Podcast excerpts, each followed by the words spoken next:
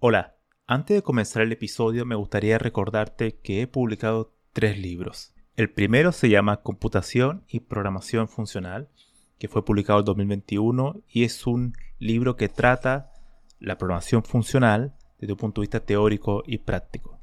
El segundo se llama Mentes Geniales, la vida y obra de 12 grandes informáticos. Esta es una obra que repasa la historia de hombres y mujeres que fueron relevantes en la historia de la computación.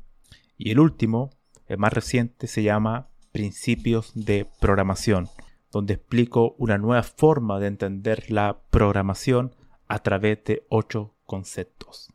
Todos estos libros se pueden encontrar en librerías en España o en Amazon y también en Latinoamérica se puede encontrar a través de Mercado Libre y Busca Libre. Para más detalles pueden visitar mi sitio web camilochacón.com.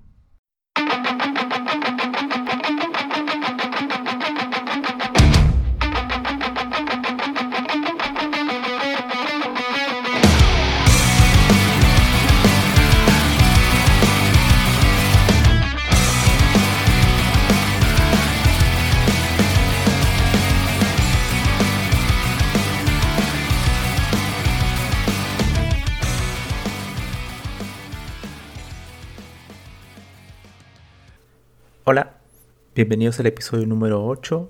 Mi nombre es Camilo Chacón y hoy vamos a tratar un tema que puede ser relevante para, las personas que están recién comenzando en el desarrollo de software o que llevan poco tiempo. Cosas que he visto en estos 7 años de experiencia laboral, que he trabajado en diversas empresas y también he conocido la historia de otras personas eh, que llevan trabajando mucho más tiempo que yo en la industria, desarrollando software. Y estos dos peligros, eh, para comenzar directamente, tienen que ver con la tecnología. La tecnología entendiéndose como las herramientas que ocupamos día a día. Desde el lenguaje de programación, desde una base de datos en particular, desde una librería, desde un framework, Cualquier herramienta que ocupemos para hacer nuestro trabajo es en sí una tecnología. Y también sabemos que estas tecnologías van cambiando en el tiempo, van evolucionando, algunas son más populares en un momento que otras, eh, muchas veces otras quedan obsoletas y ya no se ya no se sigue ya no siguen apareciendo ofertas laborales, quedan en desuso, Entonces, eh, estos dos peligros son que tienen que ver con la tecnología y con la persona, con el programador. Es que, por un lado, están los programadores que nunca cambian, en el sentido de que se mantienen en un conjunto, un stack de tecnología, un conjunto de tecnología muy particular, y nunca cambian, nunca conocen nuevas tecnologías, sino que se quedan en ese trabajo eh, dos años, cuatro años, seis años, ocho años y así toda su carrera pasan eh, su gran parte de su vida laboral eh, ocupando el mismo lenguaje, el mismo framework, el mismo rol de trabajo, la misma responsabilidad, nada, nada cambia. Ese sería un lado. Después voy a explicar por qué es, eh, genera problemas y cómo se puede evitar aquello. Y el segundo extremo peligroso es totalmente lo inverso. Es las personas que que están siempre cambiando tecnología, ¿no? O sea, cualquier cosa que sea nueva, asumen que es bueno. Cualquier cosa que apareció, en, alguien lo compartió en alguna red social. Por eso sea mucho, por ejemplo, lenguaje de programación nuevo. Cualquier lenguaje de programación nuevo piensan que va a reemplazar a C, va a reemplazar a, Python y a todos estos lenguajes que son muy populares. ¿no? Entonces aparece este lenguaje nuevo y ya ellos piensan que es lo mejor. Siempre lo nuevo es lo mejor para ellos. Entonces, estos dos extremos son los que son, por así decirlo, eh, estáticos, Que, no, que se mantienen en el tiempo eh, ocupando lo mismo, y los otros que son totalmente volátiles, que van, siempre se van, van cambiando, generan profundos, pueden generar profundos problemas en su carrera profesional como programadores, porque puede impedir que crezcan como buenos profesionales y principalmente que pierdan algo que uno tiende a ver mucho en el desarrollo de software es las personas que no tienen mucho pensamiento crítico.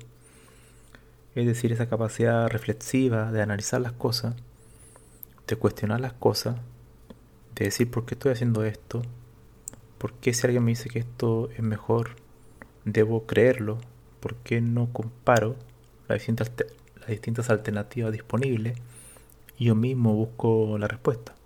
Bueno, entonces sobre esto mismo, la solución para salir de, esta, de estos dos extremos que son peligrosos y que te pueden llevar a, mantenerte y a, estancarte, o, es decir, a, no superar la barrera y seguir creciendo profesionalmente, es eh, tener una actitud en cierta medida científica, en el sentido de que si nosotros estamos ocupando un conjunto de tecnología y queremos cambiar a otra o buscar una mejor solución a un problema. Siempre tenemos que poner en foco al problema que estamos tratando, que es lo más importante, el problema en sí, y hacernos las preguntas adecuadas. Por ejemplo, si tengo un problema X, eh, tratar de analizarlo y buscar cuáles son las herramientas que me podrían servir para resolver este tipo de problemas. Olvidarse de la herramienta de moda, de, lo que se habla más, de lo que se más se comenta, sino que buscar distintas alternativas y probablemente una de las alternativas va a ser también una herramienta de moda y probarla, probarla en el sistema, hacer pequeños experimentos, tener una actitud científica me refiero a eso, ¿no? Hacer experimentos, hacer pruebas y hacer un análisis y tener en ese análisis distintos parámetros. O sea, puede ser evaluar, el tiempo de cómputo, por ejemplo. Por otro lado, puede ser también su facilidad de uso, eh, por ejemplo, si esa herramienta tiene una buena documentación, eso es clave para usarla. Si una herramienta está en la versión 1, probablemente yo no la usaría en producción, ¿no? porque está muy madura. Todo este tipo de, de variables uno tiene que definir previamente antes de hacer ese análisis. Y en base a ese análisis, después de probar un conjunto de herramientas, tratar de elegir la que sea más adecuada para resolver el problema según este, todas estas restricciones, todas estas variables que están en juego. Eso es fundamental. Generalmente los programadores en sí, o la industria, alguien te dice, bueno, por ejemplo, algo muy típico, cambiar de motor de base de datos, de una base de datos relacional a una no relacional. Porque la no relacional están de moda, todos hablan de ella, dicen que son más rápidas, más eficientes. Pero quizás si uno ocupara más tiempo en, en estudiar la base de datos relacional, de cómo funciona, optimizarla, uno podría darse cuenta de que probablemente no la, estoy, no la sé ocupar bien no he investigado lo suficiente y no es necesario cambiar, sino que solamente optimizarla.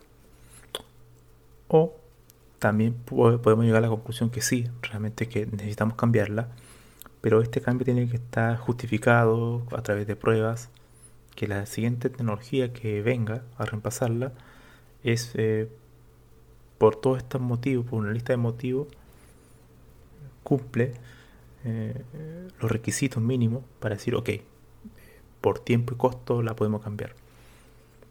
Y esto lo podemos llevar al aprendizaje en sí, eh, a todos los tipos de aprendizaje que uno quiera realizar.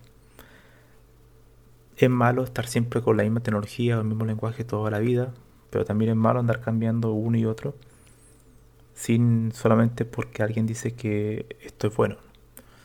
Uno tiene que mantenerse actualizado, o sea, estar revisando las cosas que aparecen, probarlas, hacer una prueba no tan profundas, pero sí conocerlo, instalarlo, probarlo, jugar un poco con la herramienta nueva y ser crítico, ser crítico, no, no todo lo nuevo es bueno y tratar de sacar tus propias conclusiones, no creer todo lo que te digan. Siempre lo importante es tú mismo probar las cosas. Eso yo creo que lo más importante que la gente tiene que quedar, que, tiene que quedarse con eso, es que no se dejen llevar por lo que otros dicen. Generalmente las tecnologías nuevas cuando te la ofrecen. Al final es como toda una campaña de marketing, incluso por los mismos creadores. Y lo que ellos buscan es que tú uses tu tecnología y que no uses otra. Entonces al final es un producto. Entonces hay que tener un cierto cuidado porque si los, creadores o las personas que son fans de esa eh, tecnología siempre te van a decir que es maravillosa. Entonces no es una opinión muy... es una opinión muy cegada. Por tanto hay que tener un cierto cuidado. Em, otra cuestión también relevante es que esto también se puede extrapolar a, áreas de conocimiento. De hecho, por ejemplo, el área que está actualmente de, en boga y está de moda es la ciencia de datos. Entonces ahora todo quiere ser científico de datos.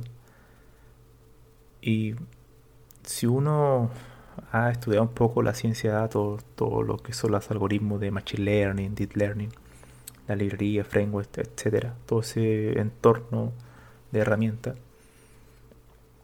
uno cae en la tentación de empezar a ocupar esta herramienta y no saber eh, realmente bien lo que estás haciendo. Porque al final estas herramientas que ocupan eh, Machine Learning son herramientas como cajas negras, o sea, en el sentido de que uno elige un algoritmo cualquiera, por ejemplo un árbol de decisión, en una línea lo escribe en Python y ya, ¿no? y, funciona y, se acabó. Después eliges otro algoritmo y, y quizás funciona peor o, funciona mejor que el anterior.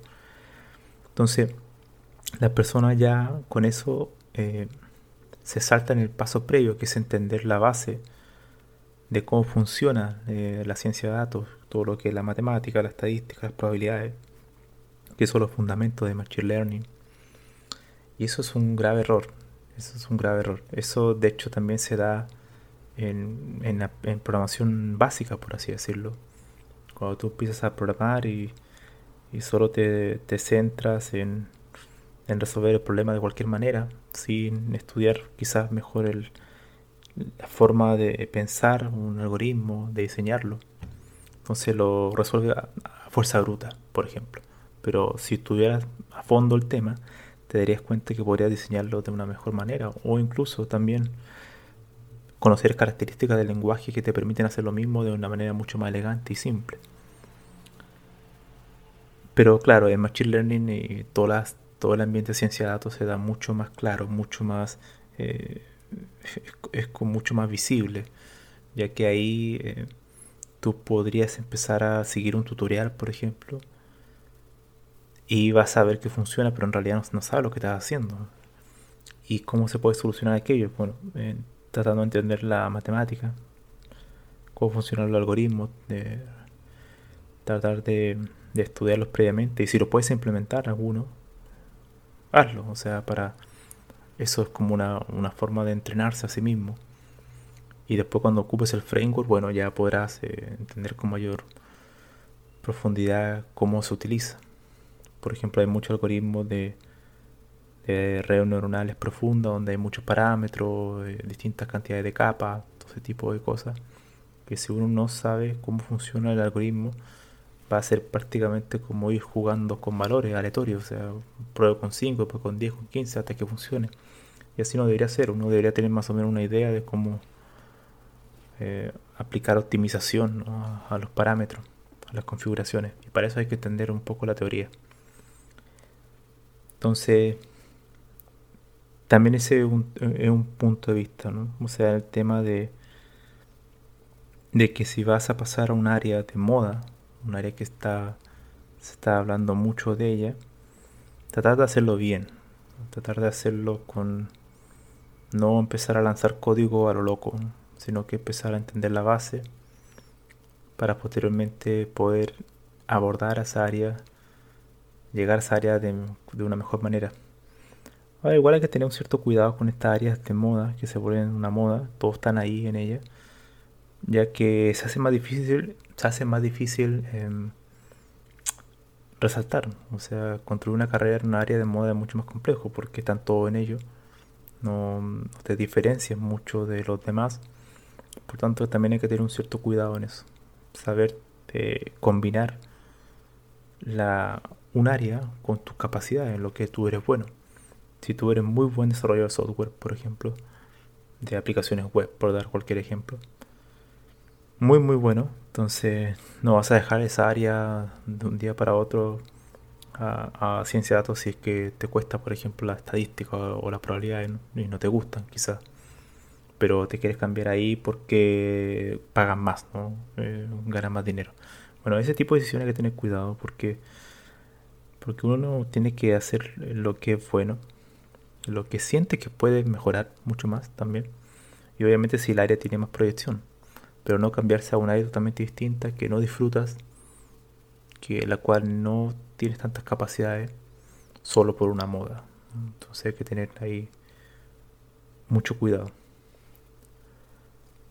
Em, una de las cosas también eh, que cabe resaltar es que cuando decía anteriormente que hay que tener una actitud científica para evaluar tecnologías diferentes, es que, por ejemplo, alguien nuevo, alguien, por ejemplo, que tiene un año de experiencia, puede decir, bueno, yo no sé, en realidad, eh, si leo que tal lenguaje es mejor que otro, bueno, me lo voy a creer porque no tengo experiencia. Entonces, ¿cómo puedo yo saber realmente que algo es mejor o no eh, si no tengo experiencia? Bueno, ahí yo creo que también hay que hacer lo que había mencionado antes de ir probando distintas herramientas y sacar tus propias conclusiones, pero también se puede reforzar leyendo la opinión de expertos de distintas herramientas. Es decir, leer sobre el experto de tal herramienta A, de la tal herramienta B, de herramienta C. Empezar a leer lo que hablan ellos. Y también, y ahí obtener tus propias conclusiones. O sea, no quedarte solamente cegado a una herramienta. Yo creo que lo peor que puede hacer un programador es hacerse fans, fanático de un lenguaje, de cualquier tipo de herramienta o incluso de una técnica.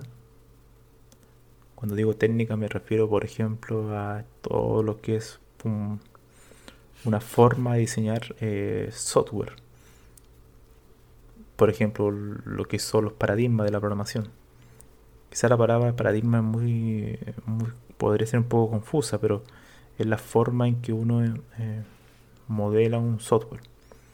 Hay personas que son extremadamente fanáticas de la programación funcional, por ejemplo.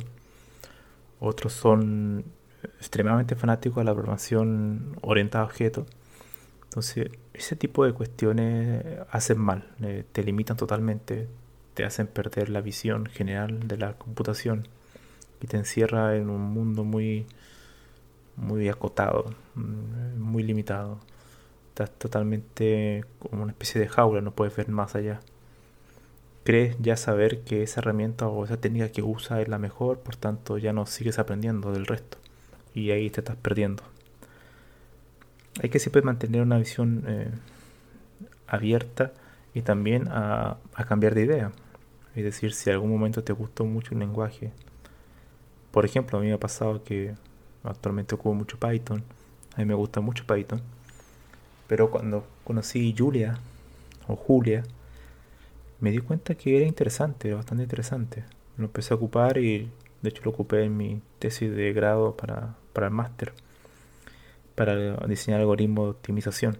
Y para ese tipo de problema era muy bueno, de hecho era mucho mejor que Python porque necesitaba eh, un lenguaje que sea rápido de escribir, o sea, escritura bastante simple y a su vez me entregara un menor tiempo de cómputo, o sea, la computación sea muy eficiente. Eh, en el primer aspecto es igual a Python, pero en el segundo aspecto obviamente Julia lo superaba, era mucho más eficiente que Python. Por tanto elegí a Julia. Ahora, claro, si me piden hacer una aplicación web, obviamente no voy a elegir a Julia porque todavía está muy maduro para ese tipo de entorno. Entonces me mantengo en Python porque hay mucho más framework web. Entonces ese tipo de decisiones uno tiene que irla evaluando. Tiene que ver, siempre pensar en el problema. Primero en el problema y después va la herramienta. No hay que tomar la actitud de, primero la herramienta y después forzar la herramienta a resolver cualquier tipo de problema porque la gente dice que esa herramienta es buena. ¿no? E-, esa es una actitud muy equivocada. Entonces, para terminar, y creo que eso es lo más importante, mantener una actitud científica ante la herramienta, un pensamiento crítico, a no casarse nunca con una herramienta, por más que te guste, siempre hay que decir, bueno, ahora me gusta, pero quizá más adelante aparezca otra que me haga cambiar de opinión, ¿no? Es así. La tecnología, la informática va variando, va evolucionando en el tiempo. Por tanto, hay que tener siempre una actitud abierta a las nuevas cuestiones. Pero esa actitud abierta a nuevas cuestiones no significa que tengas que repasar todo lo que sé, todo lo pasado, ¿no?